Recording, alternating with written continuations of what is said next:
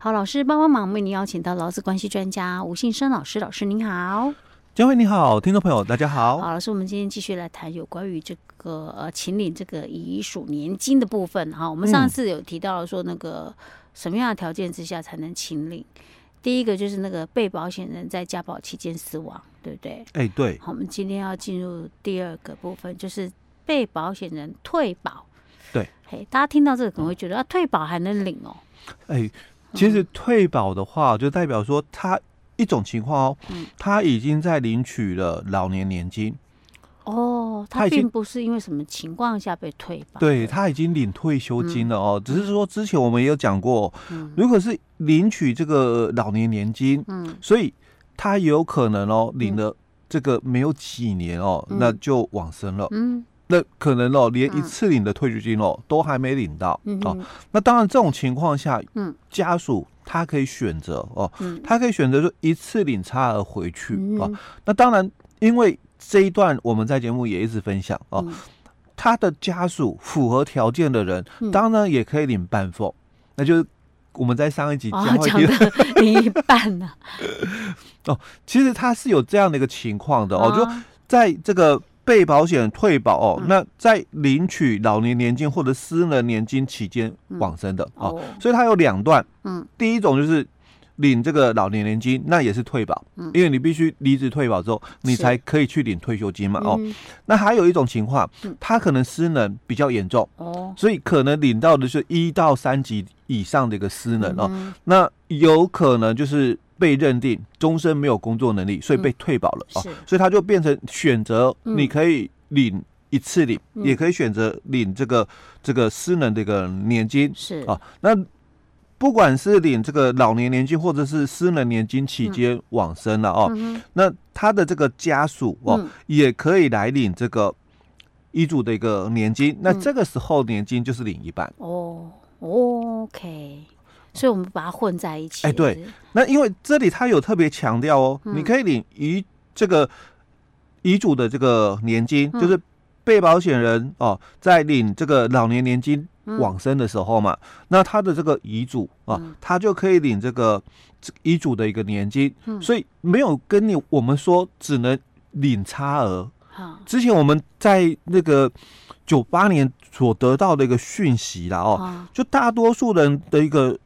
讯息都是以为说啊，就领差额啊，因为一次领嘛，大概两百万上下嘛，哦，当然之前的话四三九零零的年代，大概就是一百八十九万左右哦。那那现在嘛，哦，大概就两百零六万左右哦。那更早的是啊，一百八十九可能是那个四万二了哦。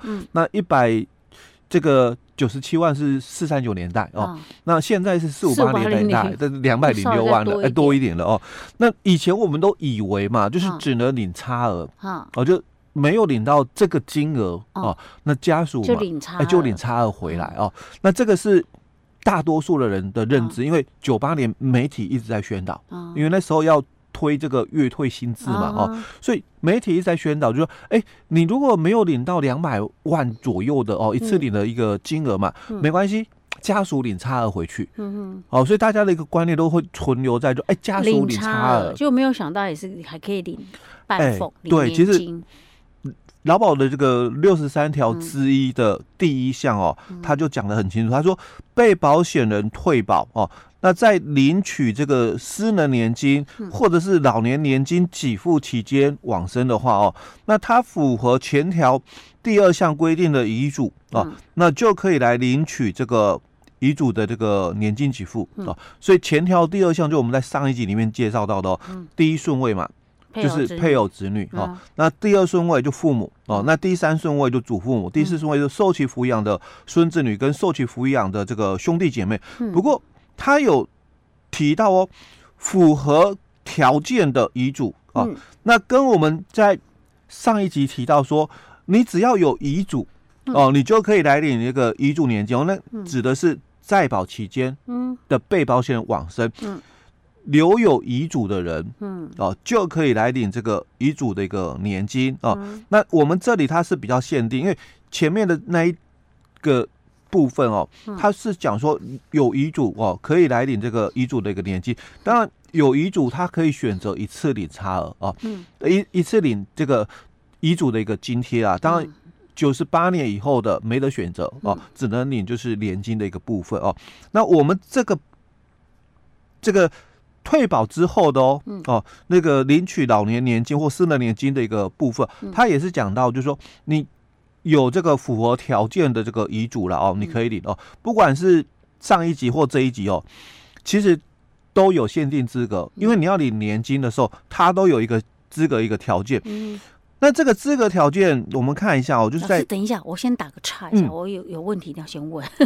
那我们刚刚讲说，呃，就是被保险人退保嘛，他在领取不管是失能或者是老年年金期间，嗯，我们刚刚讲另一种方式是领差额嘛，哎，对。那有没有可能是其实他领的已经超过他原本一次领该领回的？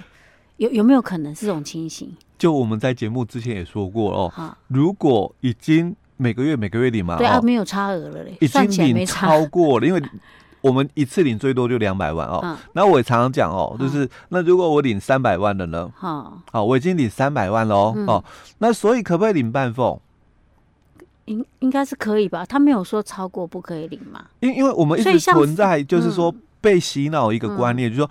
哎、欸，有差额嘛？嗯，那家属选择一次领嘛？嗯，那所以也有半俸嘛，是对不对？所以我们会把那个半俸哦框现在有差额。哦。哦，因为我们常常一直讯讯息是这样子哦，嗯、就说哎、欸，如果这个被保险人他这个选月退嘛哦，嗯、那如果没有领到一次领的一个金额嘛，嗯，那家属可以领差额回去嘛哦，当然也可以选择领半俸、嗯、哦，所以我们就会把这个领半俸哦，嗯。就是也一样受限在有差额的一个情况下。OK，所以其实像这种是没有没有限制，因为你如果领差额，你已经领超过了，你难不成要退回给政府吗？不可能嘛，哈，对不对？嗯、然后不是，我在想说啊，问题有可能有这种情形吗？因为我们这样领领领，可以领到，哎，对啊，不是好像说八年多、八年半、八年半、九年就就一次领金额就满啦，对其实是蛮容易达成的，对，没错，差额不容易领得到的，对不对？对。OK。我本来在想说，是不是我们这样领，可能时间会拖很久啊？没有，这样算起来其实并并不会拖很久。对，但是条件很严格。嗯，可以领的条件很严格，很严格。所以这次是我们接下来要讲。哎，对，因为我们听到都是有顺位的一个顺序嘛，哦，遗嘱顺位的顺序哦。嗯。但它的条件是什么？哦，那除了。现在要讲的六十三条的这个第二项的一个条件以外哦，嗯、我要先讲一个更严格的一个条件哦，就我们劳保条例里面的另外一个条件哦，他说在我们的这个六十五条之三，嗯，哦，他有提到就说被保险或受益人符合请领私人年金、老年年金或遗嘱年金给付的一个条件的时候，哦，那应该。择一请领私人老年或遗嘱的一个给付啊？什么意思？就你的年金呐、啊？我我们的劳保五大给付哦，我一直强调劳保五大给付哦。我们有生育给付，有伤病给付哦。嗯、那这两个都是一次领喽。嗯、接下来哦，三个哦，嗯、我们有老年的退休金、嗯、啊，还有就是死亡的遗嘱、嗯、啊，还有一个就失能，嗯、这三个给付哦。他有年金，嗯，也有一次给付，嗯，九十八年以前的人还可以选择啦，嗯，哦，就是一次给付哦，是。九十八年以后参加劳保的人，哦，就只能哦，这个退休金嘛，年金，哎，对，嗯，还有就是死亡嘛，嗯，失能嘛，哦，这三个都只能就是月领其年金的一个给付方式哦，嗯，可是刚刚我谈到六十五条之三，嗯，说了这件事情，嗯，就是说你只能择一，嗯。你可能同时符合两种情况啊，哦，都可以领，对不对？嗯、可是你只能领一笔，嗯、你不能领领两笔。你要么你就是放弃一笔，嗯、因为可能这一笔哦金额小，嗯，那你放弃了，嗯、你你选择领的多的那一笔，嗯。啊，那不能够让你哦两笔都领，就可能我自己已经在领自己的失能的一个年金给付，哦、好，那之后哦如果有遇到其他的家属往生嘛，哦、是不是也可以领遗嘱年金？因为我是。可能是第一顺位的人嘛啊、那我可不可以领两笔？他说不行，你只能领一笔。其实、哦、年金不能够那个但是它只是针对劳保哦。哎，对，只限定在劳保里面，它不包含其他年金哦。哎，对，因为像有些人他的可，有些人可能是公保身份。哎，对对。我本来本身就要领我公保退休金，也是年金啦，也是年金，对。可是跟劳保的就不冲突，就不冲突。对，因为我们这里它是限制在劳保条例里面，所以当然只有限定就是劳保的一个给付哦，年金只能择一，因为他只有提到就是说劳保的被保险人，所以没有提到其他的。如果他有提谈到说其他的社会保险，那就另当别论哦。可是条文里面没这样规定。哎，那我又要来混淆一下。哎，我怎么记得我们曾经讲过，好像可以领两个年金，但只是会被扣而已。哎，是。